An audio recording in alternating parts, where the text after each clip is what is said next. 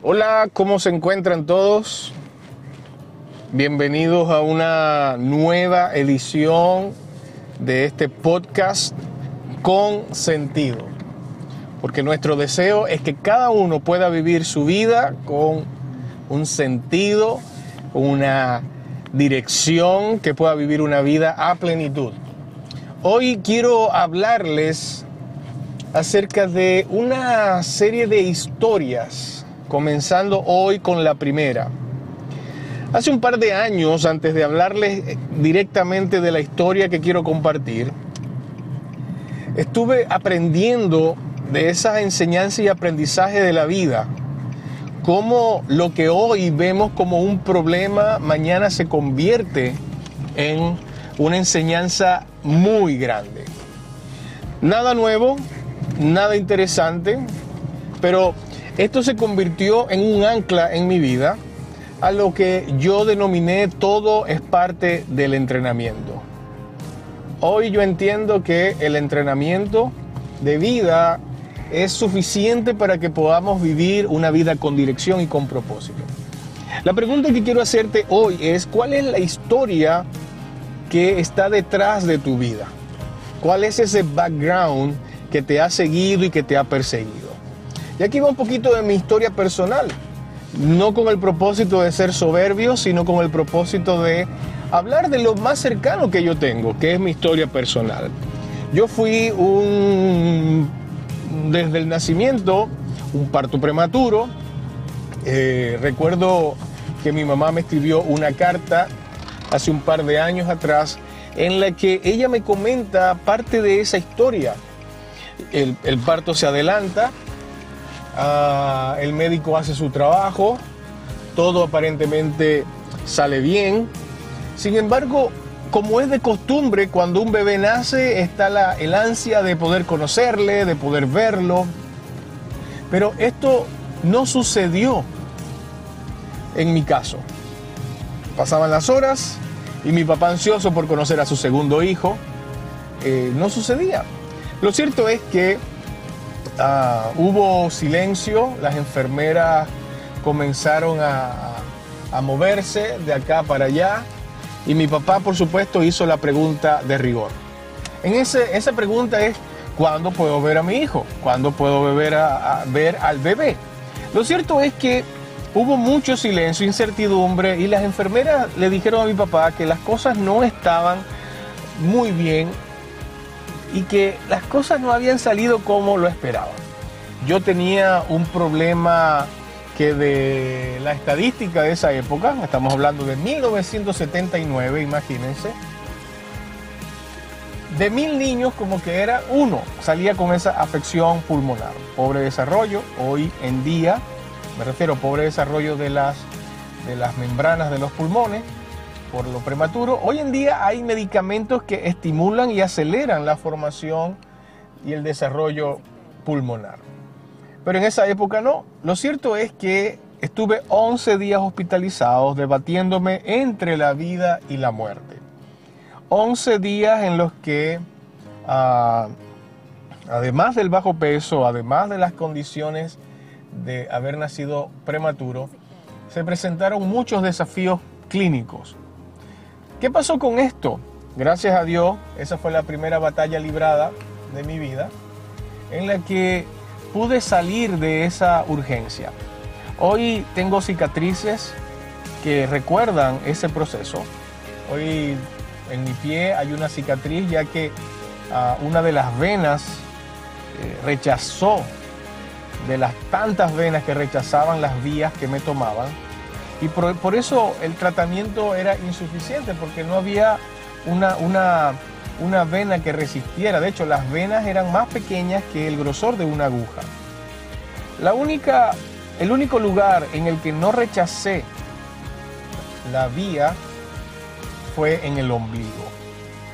Qué interesante que el ombligo es nuestra conexión con la vida, nuestra conexión en la matriz con la placenta, la cual nos provee de nutrientes, nos provee de ah, oxígeno y, es, la, es, la, vía de conexión además con, nuestra madre. Lo interesante de todo esto es que años después, vamos creciendo y yo, y yo creo que tú ya estás recordando cuál es la historia que está detrás de ti. Vamos recordando lo que ha pasado, vamos recordando eh, lo que venimos arrastrando. Ese, ese background lo que hace es que genera en nosotros una idea, una idea y un concepto de nosotros mismos que va siendo eh, alimentado incluso por las palabras y las actitudes de nuestros padres, de las personas más cercanas. Es como que, ay, él es el niño que nació prematuro, él es el niño que casi se muere, él es el niño que es un milagro, etcétera. Entonces, por supuesto, todo esto va generando ese pensamiento y ese autoconcepto, va generando las ideas que, que te rodean a ti como persona, como individuo, como ser humano. Entonces, muchas veces estas historias se convierten como en una mochila que pesa mucho. ¿Cuál es tu historia?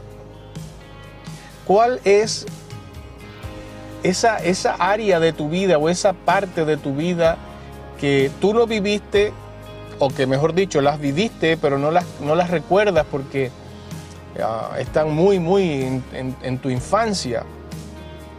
Yo recuerdo que cuando conocía a algún amigo, estando ya niño, por supuesto, siete años, siempre lo llevaba a donde estaba mi mamá para que le contara esa parte, esa historia. Entonces esto se convirtió casi que en la tarjeta de presentación, en la tarjeta de presentación para aquellos a quienes conocía por primera vez.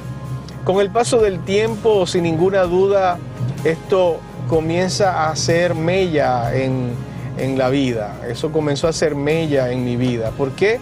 Porque la desvaloración o el pobre concepto, siempre nuestro cuerpo y nuestro sistema psicológico busca una forma de compensarlo. Entonces esa desvaloración fue compensada con otras habilidades. Esas otras habilidades comenzaron a tener más importancia, más influencia, hasta el punto en el que te comienzas a sentir superior, solamente por esas áreas y esas habilidades en las que eh, aparentemente eres muy bueno. Con el paso del tiempo yo aprendí que sin ninguna duda los peores momentos de nuestra vida nos enseñan estas herramientas que son claves para seguir viviendo nos enseñan a que todo tiene un propósito, nos enseñan a que todo tiene un objetivo, nos enseñan a que sin ninguna duda podemos hacerle frente a cualquier circunstancia. Tiene un lado A y un lado B, pero en el momento en el que hacemos consciente eh, esa experiencia angustiante o traumática y nos deslastramos de ese saco que pesa mucho, podemos sacarle el provecho como nunca antes lo hemos visto o lo hemos entendido. Yo he asumido un proceso de crecimiento y de sanidad personal desde hace muchos años, en el que no puedo asegurar en qué parte estoy. No sé si estoy en la mitad, no sé si estoy al principio. Lo que sí sé es que cada día logro entender que toda circunstancia y toda experiencia vivida va a contribuir con un plan perfecto con un plan maravilloso, con un plan macro que va determinando y que va marcando el camino, va generando esa, esos anclas en este mapa al que llamamos la carrera de la vida. ¿Cuál es la invitación para que puedas vivir una vida con sentido? A que puedas ver cada escenario, por muy complejo que sea, lo puedas ver como ese acicate que nos lleva a un nivel diferente, que nos lleva a un nivel de relaciones y que sin ninguna duda pueden ser situaciones apremiantes, que se van a seguir repitiendo a lo largo de nuestra vida. Circunstancias en la primera infancia no se comparan con las circunstancias en la vida de la adolescencia e incluso de la adultez. Los problemas van creciendo, los problemas se van haciendo más complejos, pero a medida que se vayan haciendo más complejos, cuando tú logras entender que algo te va a enseñar, y, recuerdo que ya en mi vida adulta eh, viajé y me fui con mi familia a Chile. Recuerdo que en una oportunidad un amigo me llevó a un bosque para que pudiéramos buscar una leña de unos árboles que habían sido talados. Recuerdo perfectamente cómo yo, que no tenía ninguna experiencia usando motosierra, eh, estábamos en un campo de árbol, árboles talados y estaba lloviendo, lloviendo. Estábamos llenos de barro, el agua era fría en el sur del país. Pero también recuerdo que cada vez que yo tomaba un tronco, cada vez que cortábamos un tronco, yo decía, esto lo voy a contar. Esta experiencia, aun cuando para mí en este momento es traumática, las manos me dolían, la espalda me dolía, no, mi, mi cuerpo no estaba diseñado para cargar tanto peso.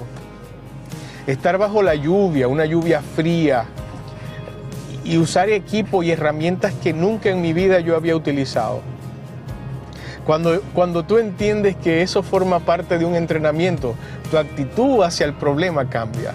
Tu actitud hacia la circunstancia es diferente. Ya no lo ves como un problema, sino como una oportunidad.